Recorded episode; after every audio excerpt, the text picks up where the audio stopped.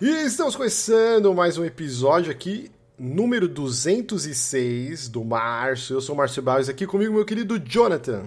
Saudações, vamos aí finalmente falar dessa empresa que eu amo tanto, que sou tão, tão empolgado para falar sobre os maiores títulos dessa nova geração.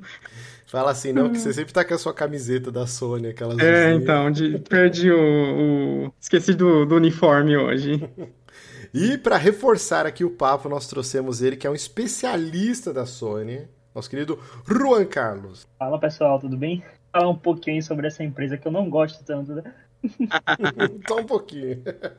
Imagina, mas, né? Mas faz seu jabá, Juan. Para quem quiser te acompanhar lá nas redes sociais, você também tá lá no site do Desconto em Games. Isso, lá no Desconto em Games eu tô assumindo o cargo de editor-chefe cuidando lá do editorial do site. E também agora no vídeo, né, que é um, uma meta nossa aí para 2023, aumentar a produção de visual. E também eu falo algumas besteiras lá no Twitter, para quem tiver paciência. É Juan Carlos, underline Silva. Muito bem, muito bem. Eu, eu, sigo ele, é a minha fonte aí de, de notícias da Sony, tal qual o Daniel, a nossa fonte de notícias da Nintendo.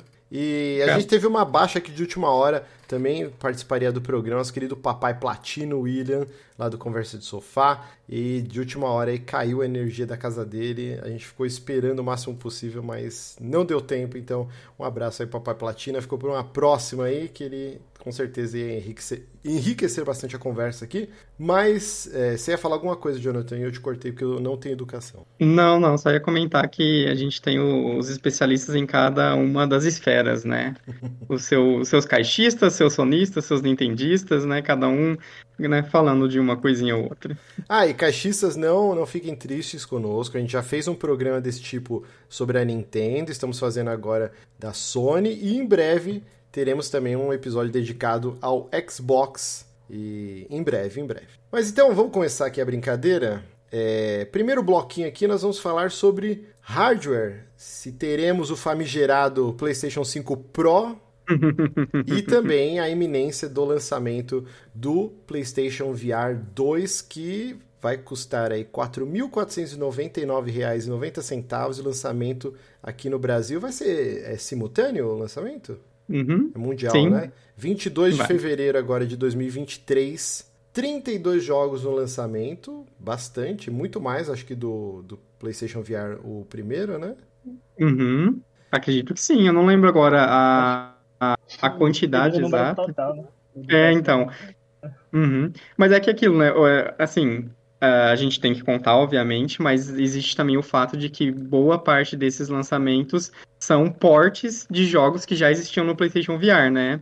Porque existe aquela questão, é, por causa da mudança do hardware, mudança de tecnologia, é, o PlayStation VR 2 ele é uma plataforma nova, então não existiu a possibilidade dos desenvolvedores simplesmente é, tiverem o é aquilo, não é um hardware retrocompatível. Então quem quer lançar o seu jogo no PlayStation VR 2 tem que desenvolver o jogo de novo para essa plataforma. Então, por exemplo, dentre os lançamentos tem lá os seus jogos grandes como Moss, como Beat Saber, né, que são jogos muito famosos no do PlayStation VR 1 que vão já estar tá disponíveis no 2. Ah, não, e toda a mecânica, né? O, o, PlayStation VR 1, ele era baseado em luz, né? É fotossensível, tanto você usava o Move, né?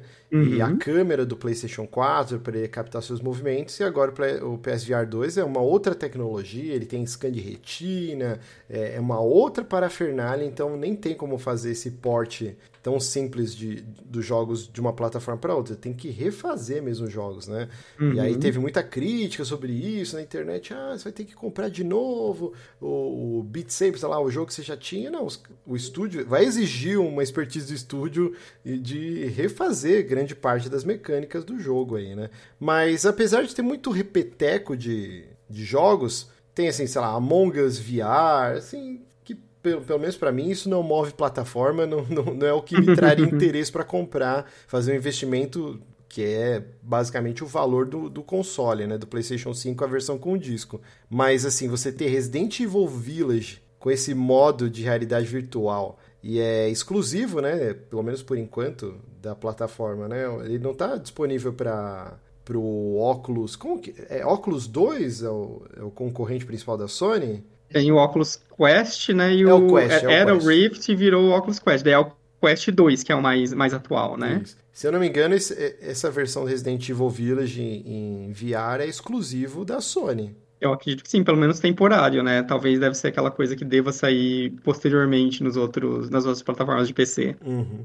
A gente vai ter também o Gran Turismo 7 é, VR. Vamos ter também o Horizon Call of the Mountain, que esse é o jogo que eu acho que eu estou mais curioso para saber, porque vai ser uma experiência robusta, uma campanha single player extensa.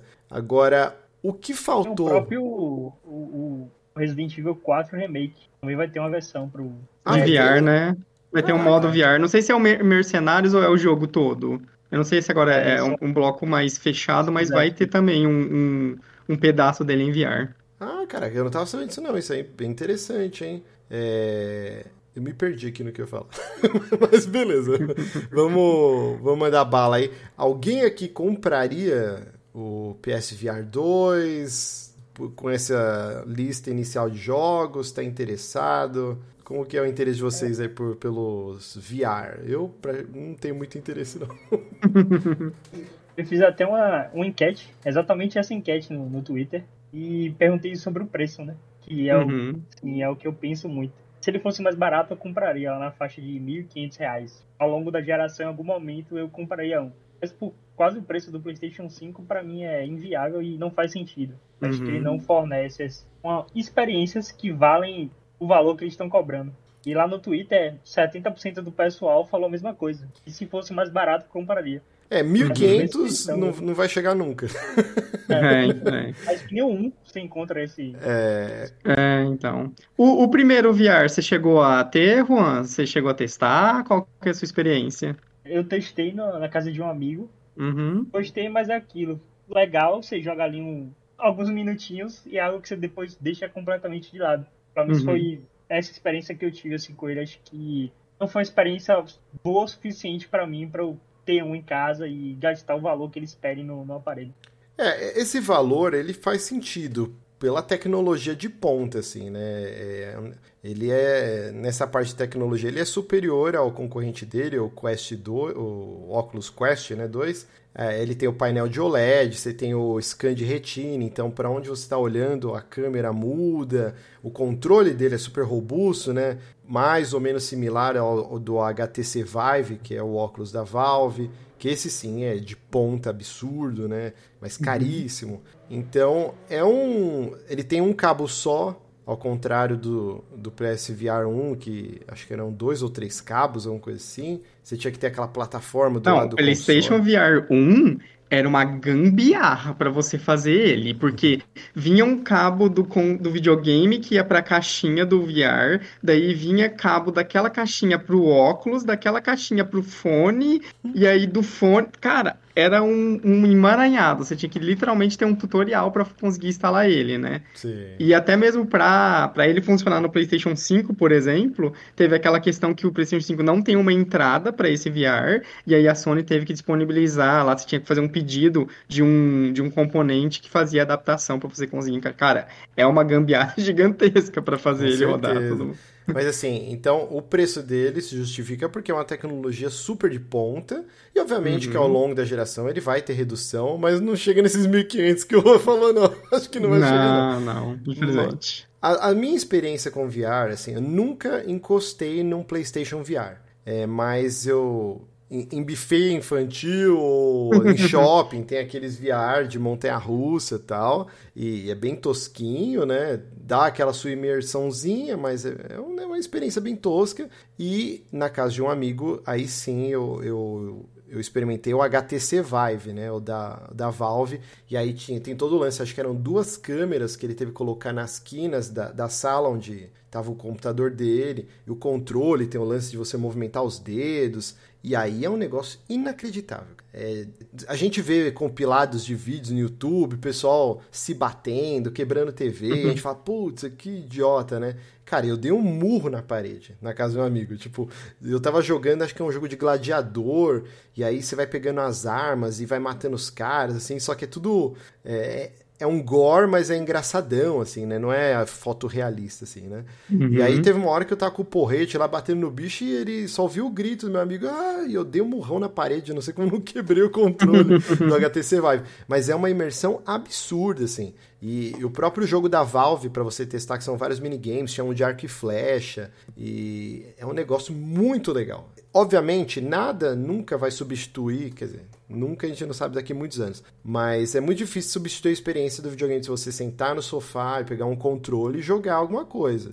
Eu não vejo um futuro tão próximo de todo mundo com, com o VR na cabeça lá, tipo, igual o, sei lá, o jogador número um, não sei. Uhum. Mas é uma aposta da Sony. Ao mesmo tempo que ela desistiu, pelo menos por enquanto, dos portáteis, é o nicho que ela entrou.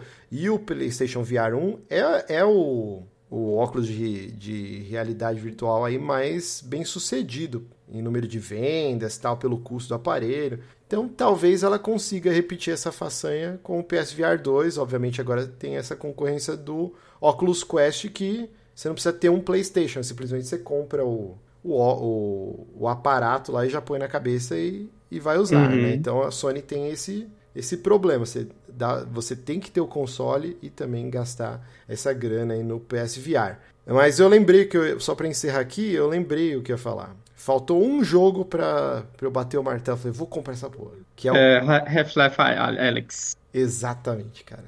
Porra, acho que todo mundo tava esperando assim a, a Sony fazer esse anúncio de última hora. Mas pelo menos por enquanto não rolou. Uhum. Mas vamos torcer para no futuro. Que aí é um, é, é, um jogo de peso, hein, cara? Que tá lá fadado ao Steam. Tem até uns mods que você consegue jogar ele como um FPS ah, mas... normal no mouse e teclado, mas. É você destruir o que a experiência daquele jogo, né? Exato. Pelo que você vê, pelo que o pessoal mostra. Mas saindo dessa parte do. Agora, do... só antes de você seguir, tem robô que vai ter, tá? O, o Half-Life. O Half-Life, né? Uhum. É, não, rumor eu vi também. É que eu achei que pra, é. pra esse lançamento eles já viriam com o pau na mesa, assim, toma, Half Alex vem. Aí ia ser foda. How, nossa, falei tudo errado. Half Alex vence. Que de onde eu tirei isso, velho? Half-Life Só letrando. eu, eu tô com o cordíceps na, na cabeça aqui. Mas saindo do lance dos óculos de realidade virtual, PlayStation 5 Slim ou PlayStation 5 Pro? Vocês acreditam que nessa geração nós vamos ter de novo esses consoles de, de meio de geração, né? É. é. Pode falar, Juan, você primeiro. é, eu acho que não, e tem alguns motivos aí para isso. O, no caso do Slim, é o engenheiro-chefe, né, o, o, japonês lá, o engenheiro que projetou o console, ele disse que essa versão que a gente tem base já é a, internamente já é a menor versão que eles conseguem fazer pro console não passar a ter problemas de aquecimento e essas coisas. Então foi, ele tem até vídeo dele falando que ele, ele mesmo descarta a versão Slim. Ele fala que não tem como ficar menor é, a, a, parte interna do console do que já é. Agora, o PlayStation 5 Pro, eu acho que talvez no final da geração seja viável, até porque a gente tem essa polêmica de 30 FPS, 60 FPS, aí tem desenvolvedor dizendo que não tem, o console já não aguenta, sendo que acabou de, acabou de sair. Então acho que talvez um Pro seja possível. Mas antes do Pro, acho que vai sair mesmo edições revisadas. É o rumor aí que nem, nem tão rumor mais, né? Que é o, o, PlayStation com o leitor de disco acoplado, né? Que você vai poder tirar ou colocar o leitor de disco. Mas você viu acho que parece que, que esse leitor é, externo não funcionaria na versão do Play 5 não. sem o Drive, né? Não, ele vai ser, é, pelo que falam os reports, né, é que ele vai ser um, um aparelho né, diferente, tanto do PlayStation é, digital quanto do PlayStation com disco atual, né? E aí não sei se vai ser visual ou uma coisa mais interna. E aí ele vai ter essa possibilidade de ter um drive de mídia é, separado, que você vai poder comprar ou não, né? Imagino que aí não sei como que eles vão fazer essa venda. Se vai ter, por exemplo, bundles que vai ser já com drive junto e outros bundles que vai ser separado. Aí, por exemplo, você pode, que você quiser, comprar o bundle separado mais barato e aí futuramente você compra só o drive de disco removível se você quiser é, ter ele eventualmente, né? É, eu acho que então esse modelo já supriria um PlayStation 5 Slim. É, Sim, porque não teria uma mudança drástica de hardware, seria mais o, o, o, lance do leitor, né? Agora, um PlayStation, um PlayStation 5 Pro, eu acho que não vai rolar nessa geração, por quê? Não moveu tantas unidades na geração passada, acho que igual a Sony imaginava. É, e por conta da. Não crise, né? A gente não tá numa crise igual foi na geração do 360 e PlayStation 3, que foi a geração que durou mais tempo por conta da crise na bolsa, tal, tal, principalmente o mercado norte-americano, né? Então, durou 8, 9 anos a geração. É, mas a gente está vendo um problema pós-pandemia, a inflação nos Estados Unidos está altíssima, então Acho que isso levaria em consideração, as pessoas não comprariam. E agora que está começando a ter estoque nas lojas, né? Você, lá nos Estados Unidos os caras vão, sei lá, numa Target da vida e vai ter o console lá para você comprar, né? Porque até então você tinha que ficar esperando, entrava na Amazon ou alguma loja e esgotava rapidamente. Então acho que por isso a gente não vai ter um PlayStation um PlayStation 5 Pro. E também hoje sai um rumor fortíssimo. Acho que o Tom Henderson, né, que é, é um jornalista e ele uhum. solta bastante é, furos e geralmente ele acerta, é um cara bem confiável. Ele falou que existem mais conversas nos bastidores sobre um PlayStation 6 do que um PlayStation 5 Pro. Então uhum. a gente está indo, já está no terceiro ano do console. Eu acho que não teremos mesmo uma versão Pro nem de Xbox também. Acho que a Microsoft veio já com o modelo o Xbox, o Series S e o X, que tem um salto bem grande de, de, de potência de um para o outro. Né? Uhum. Já para isso mesmo, acho que nessa geração não teremos isso. Vocês concordam? É. Vocês querem falar um... Não, eu concordo. Eu ia só acrescentar que teve o fato também, né, uma coisa quase meio assim sem precedentes, né, com essa com essa questão aí do, do eventual recessão ou qualquer coisa do tipo, é que o PlayStation 5 é, aumentou de preço em uma boa parte de, dos territórios, né? Obviamente a Sony segurou o preço ainda nas Américas, né, e, determinados locais, mas na Europa, por exemplo, o PlayStation 5 aumentou, não sei se agora, não lembro agora se foi 30 ou 50 euros, por exemplo. Então, é, você imagina ter que justificar ainda um console ainda mais forte, ainda mais caro do que é, esse PlayStation 5 que a gente tem no momento. Porque a ideia era aquilo, né? Quando o PlayStation Pro, o PlayStation 4 Pro apareceu, teve aquela coisa que veio o PlayStation Slim, né? E aí barateou o console, né? Ele virou um, um, console mais acessível e entrou o Pro com um preço um pouco mais alto, com essa versão de luxo nova, né? Então, se a gente já tem os consoles agora um pouco mais caros, fica ainda mais difícil você justificar esse tipo de movimentação, né? A gente vai trazer é, um console ainda mais caro do que esse que já tem agora, ou a gente vai conseguir abaixar o preço do console que a gente teve que aumentar agora, recentemente, por causa da questão de chips e questão né, de, de todas essas, essa, essas é, influências de, de valores né, do, do mercado. Vou jogar aí a primeira polêmica da noite. Uhum. É, eu não acho que o aumento de preço em algumas regiões foi por conta de inflação ou de crise de semicondutores, nada do tipo. Eu acho que eles foram atrás do lucro mesmo. Porque se você observar as regiões que eles aumentaram o valor, as regiões que têm uma certa dominância total da PlayStation, que é a Europa e o Japão, por exemplo. É nas regiões onde o Xbox consegue competir igual para igual, digamos assim, com as Américas, o preço eles congelaram, eles estão subsidiando, né, como eles dizem. Então acho que foi mais visando lucro do que por conta de inflação ou esses fatores externos da empresa. É, pode ser também porque a, uhum. a, a, gerência do Jim Ryan ela é muito mais agressiva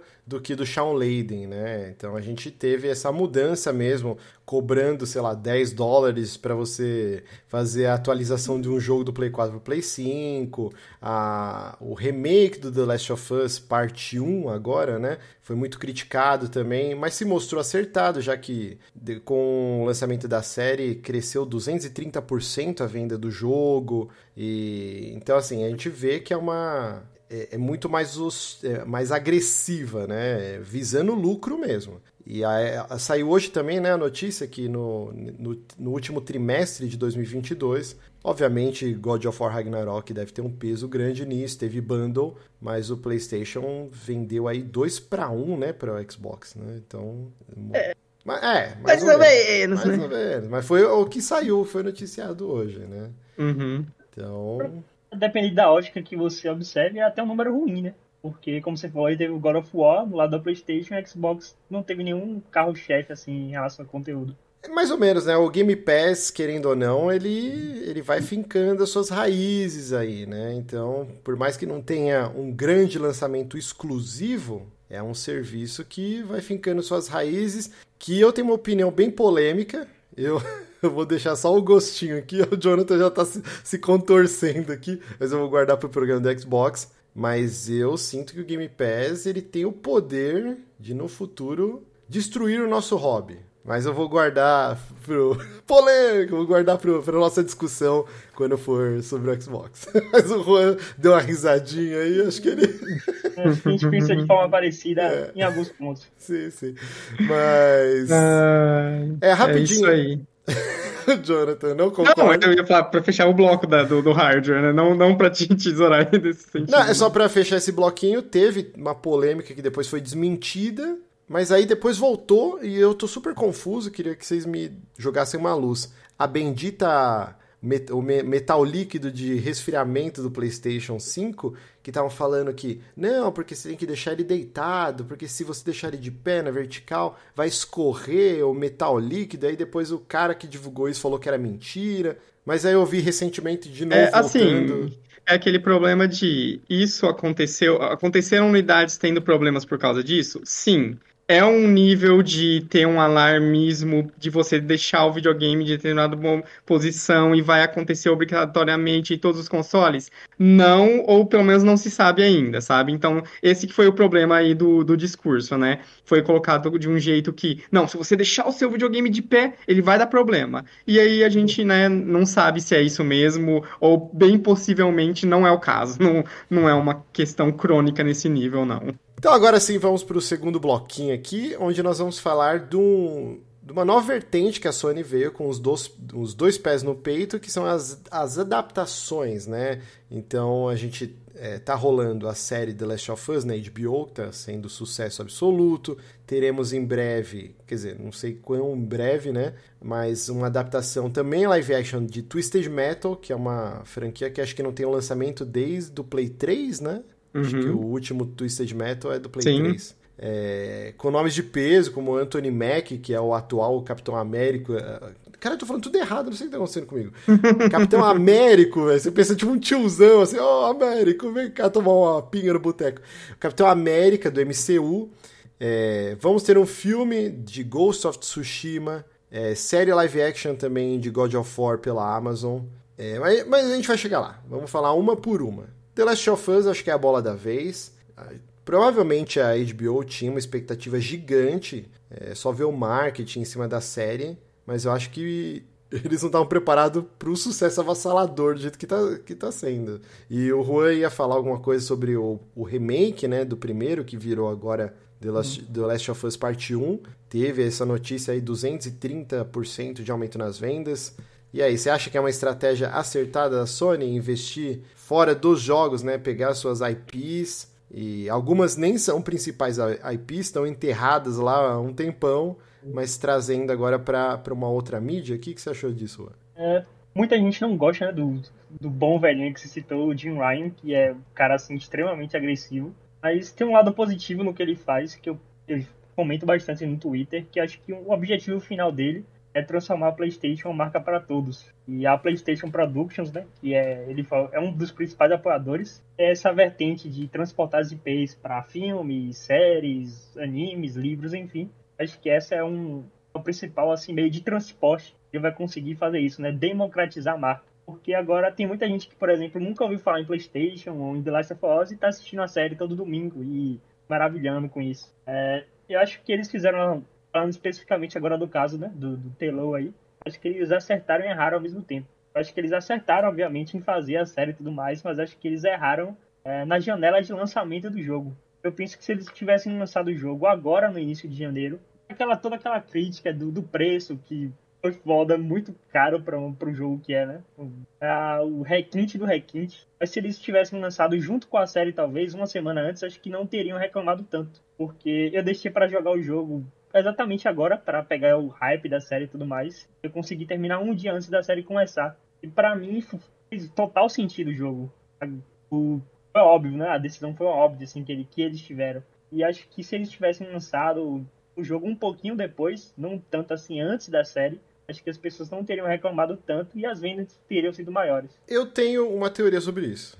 Antes de dar a voz aqui pro Jonathan, eu acho que eles lançaram primeiro por PlayStation 5 o remake por conta de ano fiscal e até porque era a plataforma, acho que mais rápida, né, para eles desenvolverem uhum. isso. Tanto que ele saiu o quê? Em outubro ou setembro? Acho que foi setembro. Setembro. Acho que foi setembro, né? Uhum. E agora a gente teve. Saiu a data já da versão para PC? Saiu. Tá para maio, eu acho, alguma coisa assim. Não lembro exatamente, mas tem a data, sim. Já anunciaram. Caraca, maio? É 3 de março. 3 de março. É, março. Antes do final da série. É, antes do final. Então, ah, que senão você ia ter que quebrar todo o meu argumento e eu falar, gente, tchau, eu não vou falar mais nada. Porque aí a ideia que eu tava forjando na minha cabeça é por, por terra. Não, mas. Uhum. Então, assim, eles vão pegar o hype absurdo da série. É, porque a gente. Nós que somos dodóis, a gente acompanha toda semana. Mas muita gente espera acumular alguns episódios, né? Ou mesmo acabar a série e aí devorar, né? E, e, já saiu, né, que do primeiro pro segundo episódio teve um acréscimo já de, de público. 22%, né? Uhum. Exato, e a tendência é isso cada vez aumentar mais no boca a boca. E, e a gente tá vendo que furou a bolha. É, no meu trabalho, gente que não joga videogame, pessoa que não se interessa, cara, direto. Ô Marcião, você assistiu o episódio ontem? Pô, que essa série aí é de videogame? Você vê que quebrou a bolha. Pessoas que eu trabalho há anos que nunca falaram de série de videogame e o pessoal tá. Na verdade, nem fala que é de videogame, né? Fala, pô, você assistiu aquela série e tal, Então a gente tá vendo isso, né? E quem comprou no PlayStation 5, não, obviamente, não a maioria, mas muita gente já tinha jogado no Play 3 ou já tinha jogado o remaster no Play 4. Então você teve, não teve números tão expressivos de venda e chegou a entrar acho que no NPD, né, na, no top 10, mas numa posição não tão elevada. Agora, o público do PC tá sedento, cara, por The Last of Us. E a série vai trazer muito mais eh, consumidor. Então eu acho que quando sair pro PC, que é isso que a Sony estava mirando. E aí vai explodir de venda. Não sei, essa é a minha teoria maluca aí. Não sei se tem algum sentido para vocês aí. Não, faz sentido sim. Eu acho que assim, é... a gente vai discutir isso nesse bloco, mas no final das contas, é... esse... essa tentativa de explorar as franquias da PlayStation no... na transmídia, né, como séries e filmes, etc., é, tem esses casos muito emblemáticos. E no caso do The Last of Us é aquilo, né? É, é, The Last of Us, mas é a grande série da HBO do momento. E isso tem um peso absurdo no nível de produção, no nível de marketing, em todos esses aspectos. O problema que eu vejo com essa é, grande exploração da Sony nessas IPs é o fato de que, diferente do que ela faz com os jogos dela, que né, aquilo, o que acontece? Por que, que os jogos da Sony atualmente é, existe essa, essa é, é, essa visão que todo mundo tem, que são jogos excelentes, de qualidade muito grande, que são né, os Prestige Games que vão roubar a conversa quando eles saírem, etc, etc, porque a Sony tem já os seus estúdios muito específicos com, seu, com a sua expertise para criar cada um desses jogos e trabalhar cada uma dessas franquias e ter além de tudo, o tempo necessário para fazer isso, né? A gente não sabe é, quais são os jogos que. uma boa parte dos próximos jogos, mas a gente sabe que os estúdios da Sony estão fazendo coisas que vão ser boas, vão ser meio que nesse mesmo nível. A gente tem essa expectativa. No caso das adaptações, como ela precisa. É, utilizar diversas parcerias e diversos estúdios é, e formatos diferentes, é, o meu receio é que vai acontecer essa discrepância gigantesca entre produções muito boas, que vão estar no nível da, da, das franquias da Sony, e outras produções que eu, eu tenho, infelizmente, a expectativa que vão estar muito aquém. Porque aí não é todo mundo que vai ser uma HBO que vai ter o investimento, vai ter o marketing necessário para fazer uma série como essa. E aí a gente tem séries que vai para HBO, série que vai para Peacock, série que vai para Netflix, né? E vai ter outros filmes, né? E aí, no caso, a gente teve mais recente até um filme produzido pela própria Sony, que foi o Uncharted, que teve o seu grau de sucesso, obviamente, não foi, não é que seja um fracasso de maneira nenhuma, mas foi um filme que não agradou de uma maneira é, tal qual o The Last of Us está agradando agora, por exemplo, que agrada tanto os fãs dos jogos quanto os fãs do da, quem não conhece, quem está entrando agora nesse mundo. Então, assim, é, a tendência é que a gente tenha esses projetos em níveis muito, muito distintos. É, é que assim, eu acho que o material de origem também é, não faz, faz jus, né? diferença. Né? Uncharted claro, né? foi, é, foi inofensivo. Foi uma grana fácil que a Sony ganhou. É, uhum. Acho que ela não pensava em mudar o escopo ou virar um, um arrasa quarteirão, sei lá, o Avatar 2 aí que já rompeu a barreira dos 2 bilhões aí de bilheteria. Acho que o Uncharted foi tipo pô, um filme de aventura, sessão da tarde, não foi mal avaliado, mas também não foi bem avaliado, fez sua bilheteria lá e foi inofensivo, foi legal, tipo, e, e o material, eu gosto de Uncharted, mas também não acho que tem o potencial para ser, tipo, suprir a lacuna dos filmes do Indiana Jones. Não, eu acho que ele fez não, jus ao seu material de origem. Não, não tem como ser nada maior que aquilo, assim. E eu gosto de Uncharted. Mas, mas é isso, né? Agora, Twisted Metal pela Peacock é, é uma grande incógnita, incógnita né? né? Uhum. Porque como que você vai fazer uma série live action de Twisted Metal, cara? Uhum. É... Eu tava pesquisando para trazer aqui um dado pra gente também ver por essa ótica. Por exemplo, o filme do Uncharted. Eles gastaram 120 milhões de dólares para fazer e rendeu 400 milhões. Então você tem quase no bruto uns 300 milhões de lucro. Uhum. É uma graninha boa. Ah, sim, não, isso aí, sem sombra de dúvidas, não é que, que vão ser fracassos de maneira nenhuma, né? Só não é. vai ser aquela coisa que, que, por exemplo, o Uncharted teve o seu momento de início, né? Lá no Play, no Play 3, o primeiro Uncharted, né? Começou tranquilinho e tal, mas daí o Uncharted 2 foi aquela explosão de cabeças e a partir daí meio que a série só cresce, né? Então a gente não tem é, esse mesmo nível de impacto para quem tem os quem viu os jogos, né? E é óbvio, tipo, Twisted Metal é uma franquia que tá dormente há décadas aí, né? Não é a mesma coisa. Mas, por exemplo, a gente vai ter um filme de Ghost of Tsushima. O que, que vocês acham que. Eu, eu acho que nesse caso, por exemplo, é um filme mais facilmente adaptável pelo tipo de coisa e até aquela coisa de, de, de, já ser um jogo que se baseia muito em uma estética específica de cinema, né? No caso, aquela coisa do Kurosawa e tudo mais, né? Ele se, se apropria muito desses signos, né? É, o do Ghost of Tsushima é, é uma dúvida, porque ele ainda não foi anunciado, não tem uma versão para PC. Então a gente não sabe se vai estar tá atrelado, né? Porque assim, ela não vai dar ponto sem nó, é importante, ao contrário do Uncharted, que se tivesse um jogo lança, apesar que a versão para PC de Uncharted, não sei se casou aí nas janelas de lançamento do cinema, né? Porque saiu o, o Uncharted saiu 5 Among Thieves, e o, né?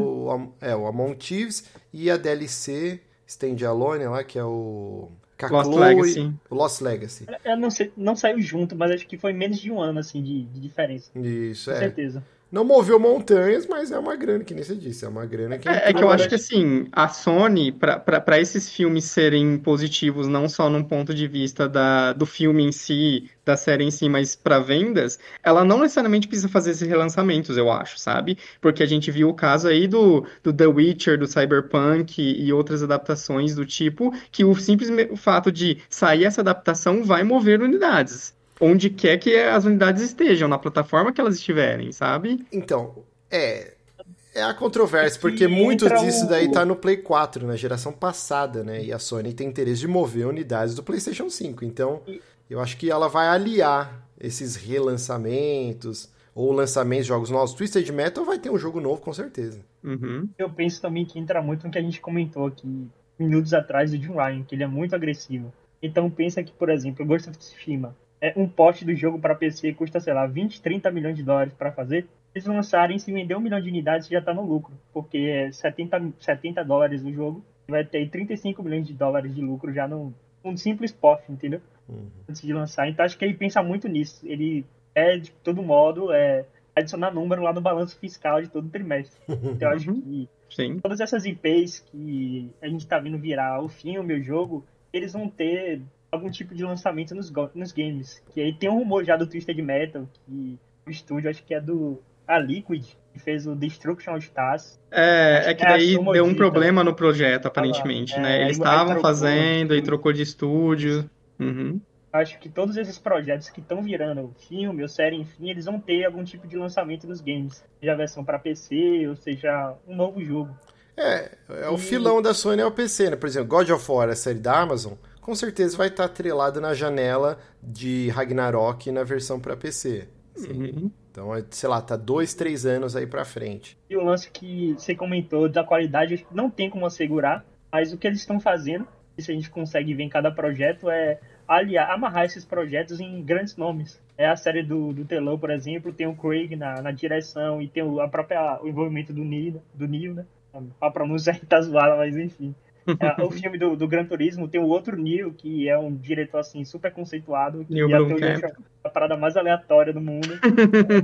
Não, e tá rolando faz muitos anos, né? Esse, essa adaptação de Gran Turismo aí. Não, e essa tá, é uma das mais avançadas, eu acho, pelo menos assim, no sentido que a gente, é uma das que a gente mais tem informação, né? Porque teve aquele evento recente da CES, CEA, não lembro o nome exatamente, mas apareceu o logo do, do filme, né? Eles falaram um pouco sobre, né? Uhum. E o próprio Ghost of Tsushima tem um envolvimento do diretor, acho que de, de John Wick, que é vai ser o diretor do filme. Uhum, verdade. Estão amarrando os projetos em nomes, assim, conhecidos. É o próprio Uncharted tem o, o Tom Holland, é, no auge aí do, do Homem-Aranha e o Mark tem, Wahlberg. Mark Wahlberg. Sim. E o Twista de Meta tem o Anthony Mack, que não é, é tier 1, assim, escala de atores, mas ele tá conhecido por conta do, do MCU. É aquele famoso, a... não, não é pouca bosta, é, né? É.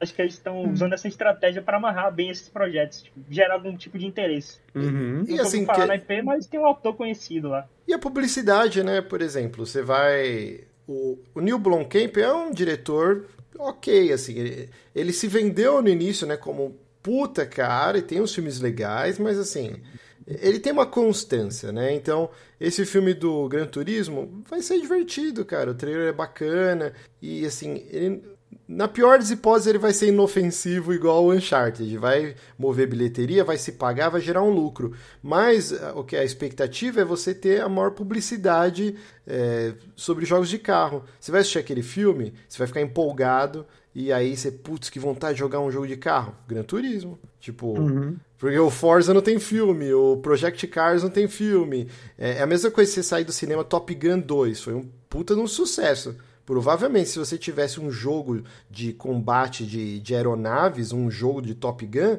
ele teria vendido, cara. Então, assim, é uma publicidade. A, a DLC, o Ace Combat, ele recebeu uma DLC do, do Top Gun. É, então. Uhum. Então, assim, é isso. Na pior das hipóteses, vai ser inofensivo. Ele vai se pagar, vai gerar uma graninha e só garantindo lá o lucrinho do Jim Ryan.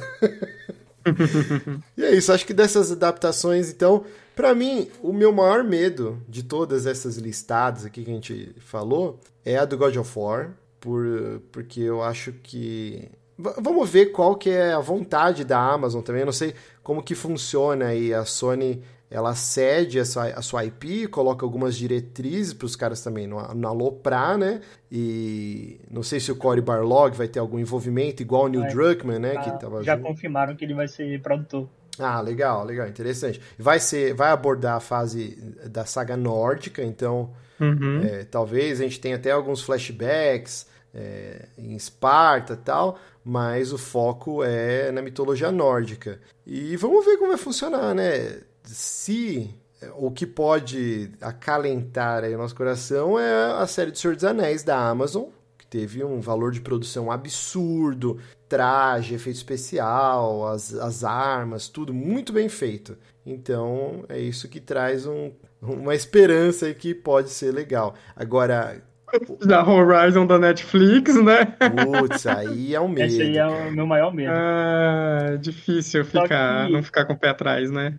Eles anunciaram que essa live action, live action ia focar mais nas tribos. Então, mandaram um pouco meu medo, porque é mais fácil de fazer, né? Se fosse nas máquinas, ia ter que ter um orçamento muito maior e ia dar merda. Não, mas tem que ter a máquina, senão. É que aí que é o problema, né? Ao mesmo tempo que, beleza, pode ser mais fácil, mas você perde possivelmente o elemento mais interessante do jogo, né? Essa coisa do, do futuro do passado e brincar com essa coisa das máquinas e né, tem todo o lore por trás disso, que é uma coisa muito interessante no jogo, né? Então, É, e, e, assim, é, e cria-se o problema também, né? Para você fazer uma série com, com o que a gente vê no jogo, teria que ter um orçamento, uma coisa, uma parte de CG muito absurda, muito grande, que aí a gente não sabe se, se a Netflix vai querer investir isso, né? Porque, por exemplo, outras séries de fantasia da Netflix, por exemplo, a maior delas atualmente seria o The Witcher.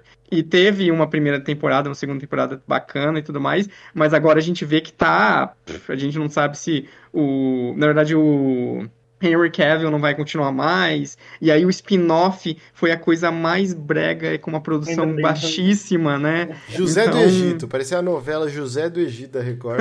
não, e aí você pega a primeira temporada do Witcher, aquele dragão dourado. Putz, bicho, os efeitos especiais do Witcher, na segunda melhorou. Mas uhum. na primeira é de lascar o cano. E assim, Horizon é muito visual. Eu gosto da história do Horizon, acho que é uma ficção científica sensacional, muito bem escrita, mas o apelo visual, ele, ele é acima de tudo. Quando você vê uma porra de um dinossauro robô com um homem das cavernas, sei lá, uhum. lutando, aquilo lá te fisga imediatamente. Eu sempre brinco, é igual quando você era criança e você ia no consultório dentista, todo dentista tinha a porra do quadro do brontossauro lá, andando na estrada, assim, tipo, os carros virados, cara, todo, todo dentista, não sei porquê, qual é a ligação, mas tinha esse quadro da parede. E aquilo, quando você é criança, ele capturava sua atenção, ficava devorando com os olhos aquele quadro. E uhum. Horizon é isso. Se você faz uma série live action você tira o principal elemento, que é o robô dinossauro, cara, não faça, então. Para mim, a melhor coisa que a Netflix poderia fazer é pegar os estúdios do Love, Death and Robots e você produzir, tipo, vários curtas no universo do, do Horizon, é, passado, presente e futuro. Então você, um episódio de, sei lá, 10 minutos mostrando antes do Zero Dawn, aí outro já mostrando os povos, já, tipo, é, nas tribos, aí um outro uhum. um pouquinho mais pra frente. Não, não focar nem na Eloy, ela pode aparecer em um ou outro, mas você fazer uma. É, me, fugiu o nome quando que é uma saga. Mantologia? Mantologia. Mantologia, uhum. com esses estúdios e cada episódio com foco em uma animação, alguns mais calcados em, sei lá, rotoscopia, outros CGI. É, tem aquele episódio da segunda, não, da, da, terceira temporada do Love, Death and Robots, que é com miniatura mostrando uma invasão zumbi.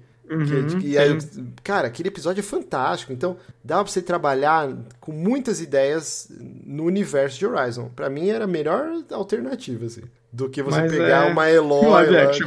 É, mas pensa pelo lado bom ou lado ruim, a gente sabe que vai ser cancelado depois da primeira temporada. Então, né, se for ruim, não vai ser ruim durante muito tempo. E eles vão tacar a, a Millie, qualquer. A, a Millie Bob Brown pra ser a Eloy, tá ligado? Porque ela é. Todos os negócios eles enfiam ela. Mas ah, é isso. Mas é. Aos trancos e barrancos, acho que vai ser é uma boa, uma ótima iniciativa da Sony em, em tentar romper a bolha e, e, transformar as principais IPs dela em filmes, séries. Acho que vai ser. Afinal, ela já faz filme em jogo, nada mais do que justo fazer filme em filme, ué. o storyboard já tá pronto. Já, ué. Então vamos lá. É... Posso mandar bala, Jonathan? Vou aproveitar e tomar uma aguinha. E vamos para o terceiro bloquinho aqui, com os jogos confirmados, né? Para 2023, começando por uma bomba aí que eu tô muito curioso para saber o que vocês têm a dizer sobre Forspoken. Saiu agora, dia 24 de janeiro. E é um jogo exclusivo, a exclusividade de dois anos, né, em console. Uhum. PC acho que foi lançamento simultâneo, né? Sim, tá saindo Vai agora ser. pra Play 5 e PC. É que tá saindo é, amanhã, na data é, da gravação é que a gente tá desse, gravando dia programa, 23, né? mas a publicação é o dia do lançamento. Uhum. No momento, o jogo acho que tá com 66 no Metacritic, alguma coisa assim, né? Talvez tenha subido um pouquinho, a 67, 68, assim, né? Tá, tá aquela notinha amarela que o pessoal adora colocar ah, como o pior tipo pior jogo do, já feito da face da Terra, né? Ficou amarelo, nossa, não serve nem pra, pra limpar a bunda, como dizia, né? Cara, assim, obviamente, mais pra frente, numa promoção, eu pretendo pegar e experimentar, porque tem muito jogo que é avacalhado pela crítica ou pelo público e você vai jogar e, por exemplo, o The Order, é, The Order 1887, acho que era isso? 86, eu acho, é. Agora. É, eu não lembro agora. The Order, The Order. Uhum. É um jogo que foi achincalhado. E realmente ele tem muitos problemas mas as 5, 6 horas de duração que ele tem lá, eu me diverti, cara. É um clone de Gears of War com uma história muito interessante envolvendo os cavaleiros da Távola Redonda e lobisomens e Diaba 4. A ambientação dele, graficamente ele era muito bonito. Só que era um jogo que pecava em mecânicas, ele tinha muitos problemas. Não tô aqui passando pano, não. Mas eu me diverti mas já sabendo como o jogo tinha sido recepcionado, eu fui lá e comprei ele mídia física, porque eu sabia que ia revender depois. E o Forspoken é um jogo que eu estava acompanhando desde o do, do, primeiro anúncio. A equipe dele criativa, é, com gente muito interessante, o Gary Wita, né, que era o chefe dos, dos escritores lá do grupo, é o cara que é o roteirista do Rogue One, que é o meu filme favorito de Star Wars. Então, é, acho que no finalzinho teve envolvimento até da Anne Hennig, eu Posso estar completamente enganado. Teve algum momento que ela participou, sim. Uhum. É a equipe do por trás Final Fantasy XV, né? Que é aquele Luminous. Eu esqueci Productions, o nome. né? Luminous, Luminous Productions. Productions. Tinha muita coisa a favor do jogo. E aí a gente viu hoje como ele foi recepcionado. Tem ainda. Aqui... É, não, só para concluir, não. tem uhum. ainda os seus os seus momentos, por exemplo, Easy Allies, que é um, é um podcast, um programa que eu gosto muito, eles deram nota 8. A Game uhum. Informer acho que deu nota 7,5. E aí teve gente que achincalhou, nota 4, falou que é o pior jogo do mundo e tal. Então, assim, é um jogo que mais pra frente uma promoção eu pretendo eu tirar minhas conclusões. Igual The Last uhum. Guardian também, que saiu achincalhado. E eu adorei, até chorei no final do jogo. Então, assim, então é complicado. Mas o que, que vocês têm a falar aí sobre Forspoken? É, é, no final das contas, né? Sempre que a gente vê jogos é, com lançamento desse tipo, é, que ele é muito divisível no final das contas. A gente tem essa coisa do Metacritic, né, da nota, da nota final que vai né, definir a percepção global do jogo, sendo que não é assim, né? Como a gente vê, tem pessoas que gostaram do jogo, da nota 8, 9 até,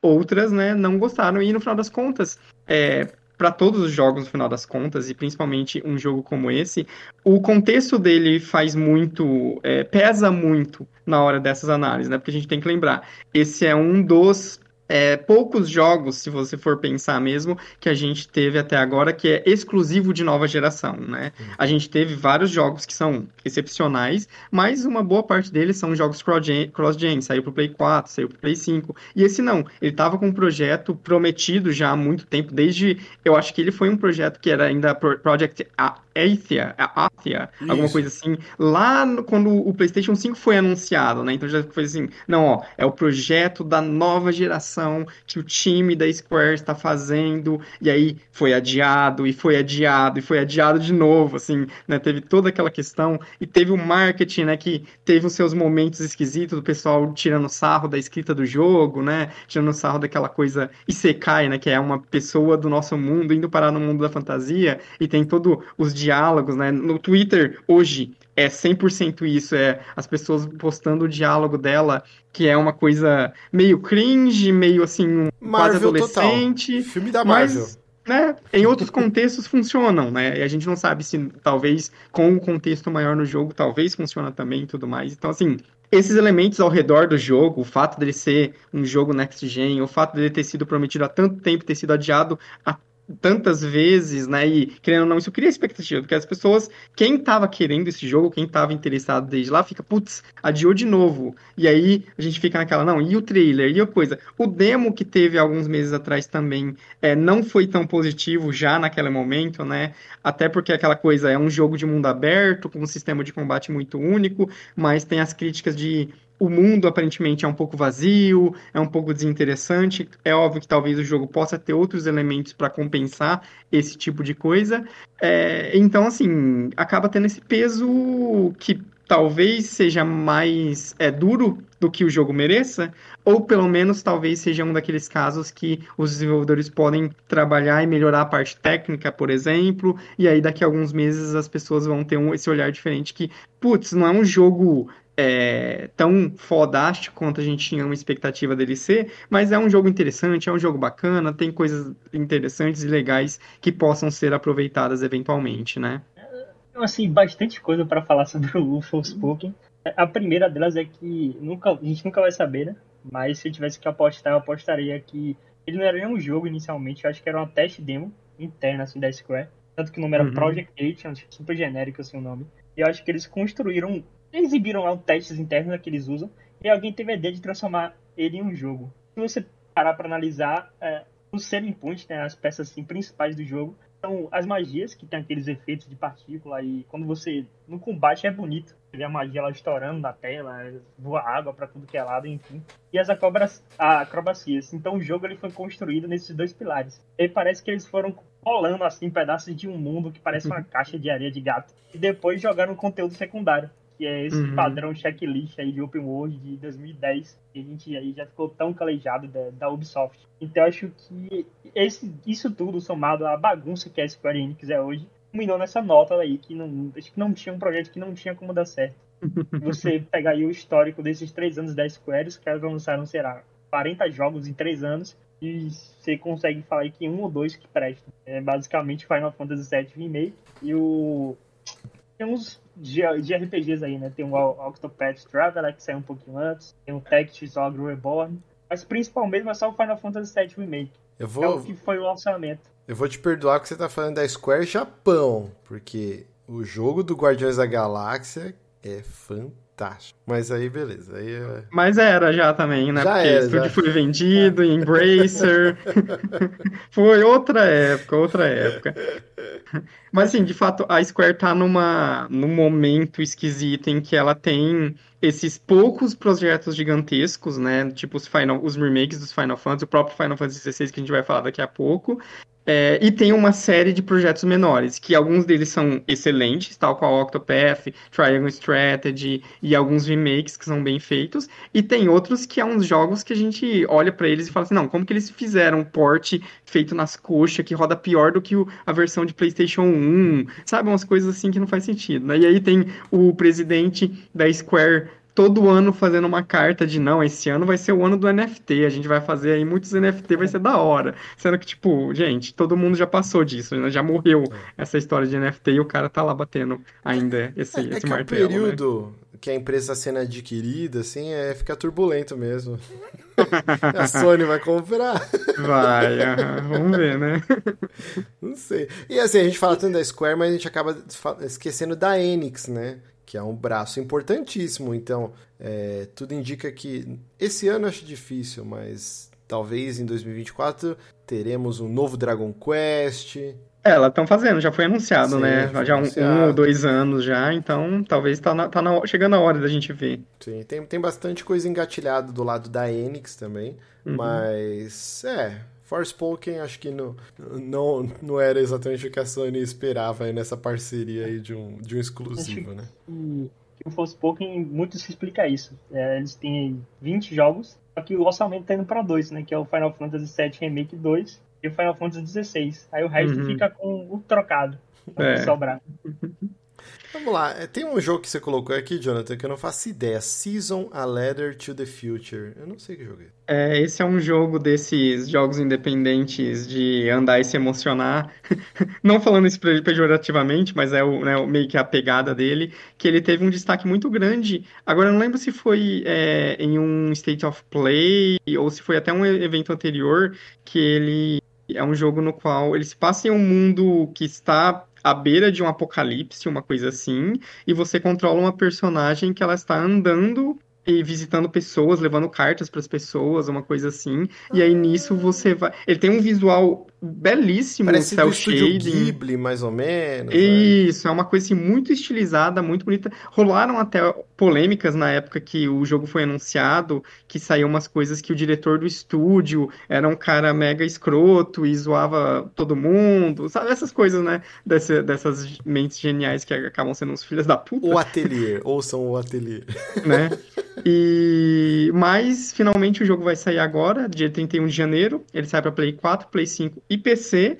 E eu acho que hoje saiu o review na, da Edge. A Edge já anunciou né, a linha de, de reviews dos, dos próximos da, da, próxima edição. E o Season ganhou uma nota 9 neles. E logo a gente deve ter uh, mais reviews sobre esse jogo. Para quem gosta desse estilo de jogo, uma coisa mais contemplativa, né? foco na narrativa, né? Uma exploração sem combate, né? Parece ser um jogo bem interessante. É, é parece ser, um, um, pelo menos, é, é, é o que a, a Sony tá anunciando para esse jogo, para esse ano, como um dos grandes exclusivos indies Sony, né? Que ela costuma fazer marketing, que ela costuma dar destaque, como foi, por exemplo, o Stray ano passado, né? Ou o Kena no ano anterior, né? Que foram jogos é, muito grandiosos dentro do, do, da plataforma do PlayStation. Muito bom. Bom, aí teremos a DLC de Horizon Forbidden West, a Burning Shores, dia 19 de abril. Eu confesso que eu comprei Horizon no lançamento, joguei 40 minutos e eu encostei.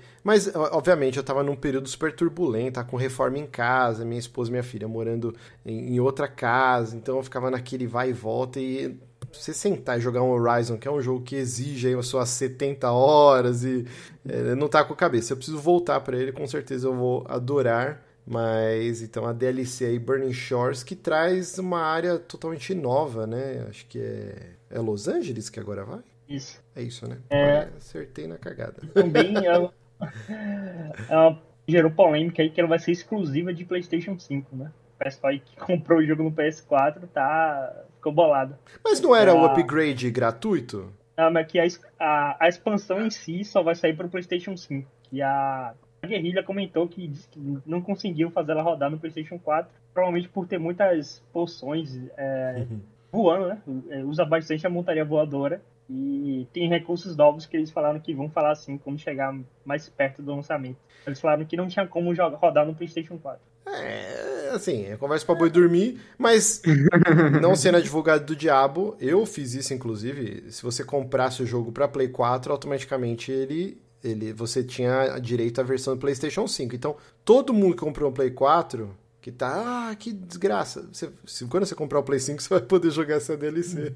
Sem precisar uhum. comprar o Horizon de novo. Então, fica meio que mais ou menos. Vamos lá, Final Fantasy XVI, dia 22 de junho, já digo, quem é Zelda? Esse é o meu jogo mais aguardado de 2023. Eu estou louco por esse Final Fantasy. É, de é um... fato você está louco. É. É, é, uma, é um retorno às origens, porque Final Fantasy, acho que desde o 6 no Japão e 3 nos Estados Unidos, né? Uhum. Ele adotou esse lance de é, mesclar né, a fantasia, a magia Uma coisa com... mais steampunk, né? Steampunk, tecnologia e nave, cacete A4. É, no Final Fantasy IX a gente tem um ensaio aí de tentar voltar para um lance mais fantasia padrão.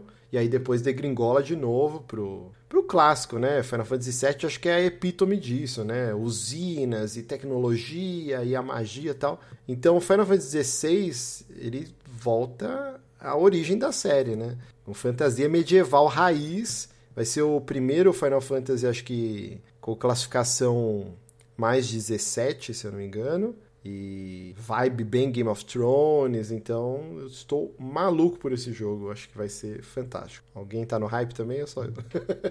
Cara, eu não tô justamente por isso, assim, a parte de voltar às origens é, é algo que me apeteceria bastante, né, uma coisa mais medieval e tudo, mas essa pegada muito darks e, nossa, agora vai ser um jogo adulto, Game of Thrones, da galera lutando e tal, tipo, hum, talvez seja legal, mas no marketing, do jeito que eles estão mostrando essas coisas e o foco que eles estão dando, me dá um pouco de preguiça, assim, sabe? Talvez com outros trailers, outras coisas, né, eles consigam me convencer, mas no momento não sei, sabe? Alguns trailers do jogo são fenomenais, principalmente, sim, uma coisa que precisa ser destacada. O combate desse jogo parece muito massa, né? Tem até pessoas que foram é, do Devil May Cry 5, por exemplo, né? Que estão trabalhando nesse jogo. Então, a gente imagina que é, essa parte de combate talvez vão ser, vai ser mais refinada, mais interessante. Mas em compensação, por exemplo, aquela parte dos summons e o jeito que eles estão mostrando aquela coisa gigantesca. E aí não dá para entender se é uma coisa meio Street Fighter, porque tem a, a barra de vida dos summons. Como que vai funcionar esse combate? Não sei, eu, me, me, me parece esquisito. Não me convenceu no momento com o que eles mostraram até então. Minha, minha preocupação com ele é que é um time que faz MMORPG fazendo um, um RPG de ação pro ocidente. Uhum. Então, uhum. por exemplo, como vai ser a estrutura de conteúdo secundário? Vai ser igual, por exemplo, Final Fantasy XV, que você tem missão lá de rodar o planeta para fazer uma refeição para um gato. É esse tipo de side quest que a gente vai fazer. Então, essa, esse lance do conteúdo secundário me preocupa muito. É batalha contra chefe. A gente vai ter batalhas legais, vai ser a gente lutando contra o esponja, que vai ser esmagar botão até a barra do cara chegar no zero. Então, esses detalhes que me preocupam um pouco por conta do time envolvido, né? O pessoal acostumado a fazer o Final Fantasy XIV, uhum. que é ser um jogo incrível, mas querendo ou não, é uma estrutura muito diferente. Então, MMO agora estou indo para um single player. Eu quero ver como vai ser esse lance aí. É, são pontos interessantes aí. Veremos, veremos. Eu acho que Jogando ser... ba baldes de água fria em cima do Márcio. Nunca, nunca. Vai ser GOT 2023. Não, nunca vai ser. Vamos lá. E o último jogo confirmado, né? Quer dizer, confirmado naquelas, não tem data. É, a gente tem que acreditar o que eles estão falando, não tem? Mas é o Homem-Aranha 2, previsto para fall, né? O outono, e último trimestre. Uhum. Mas eu acho que sai sim. Eu acho que a é, Sony é, precisa semana... né, de, um, de uma rasa quarteirão aí. Essa semana teve uma, uma notícia de um dos desenvolvedores de, de Homem-Aranha 2 falando que, tipo, não, não, nós estamos confiantes que esse jogo sai sim ainda em 2023. Hum. É, o Como que... é Insomniac, é, acho difícil não sair. É. É, não, eles têm um, um, um histórico muito bom. bom. E, assim, é, é, é, o estúdio da Sony que consegue entregar com uma velocidade bizonha, né? Porque eles fizeram o Homem-Aranha, depois fizeram o Miles Morales, depois fizeram o Ratchet Clank do PlayStation 5 e agora estão com o Homem-Aranha 2. Então, e daí vai ter o Wolverine depois, né? Sim. Que a gente vai falar no próximo bloco. Então, assim, os caras é, produzem, é uma fabriquinha ali.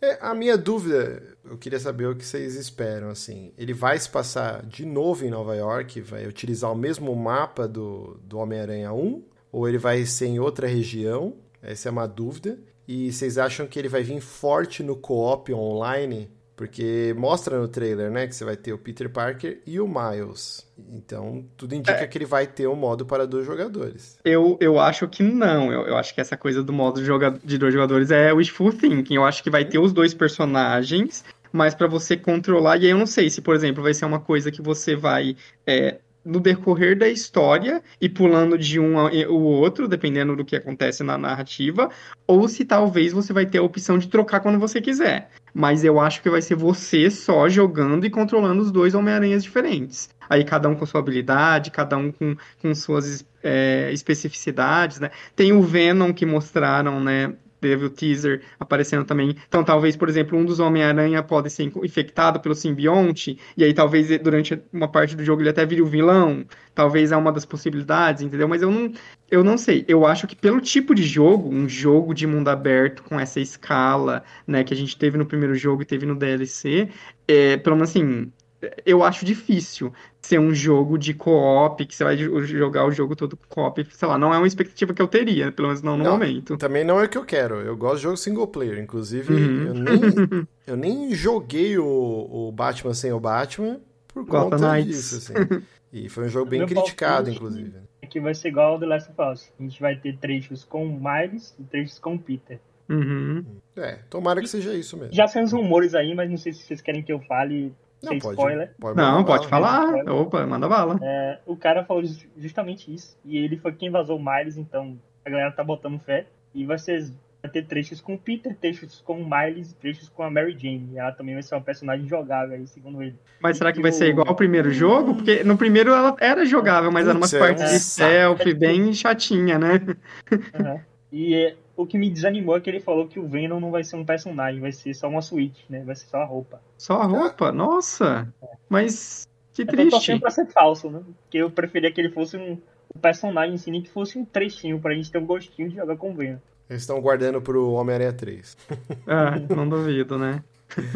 Bom, esses são os jogos confirmados, então, para 2023. E... Lembrando que são os jogos exclusivos, né? Obviamente ah, sim, tem é, um monte de jogo third party que né, o ano vai ser recheado, obviamente, né? Mas aqui a gente está fo focando no ou first party ou exclusivo né, do, do PlayStation. Muito bem. Vocês acham que vai ter mais ou vão ser só isso? Então, já fazendo o gancho aqui pro, pro último bloco, né?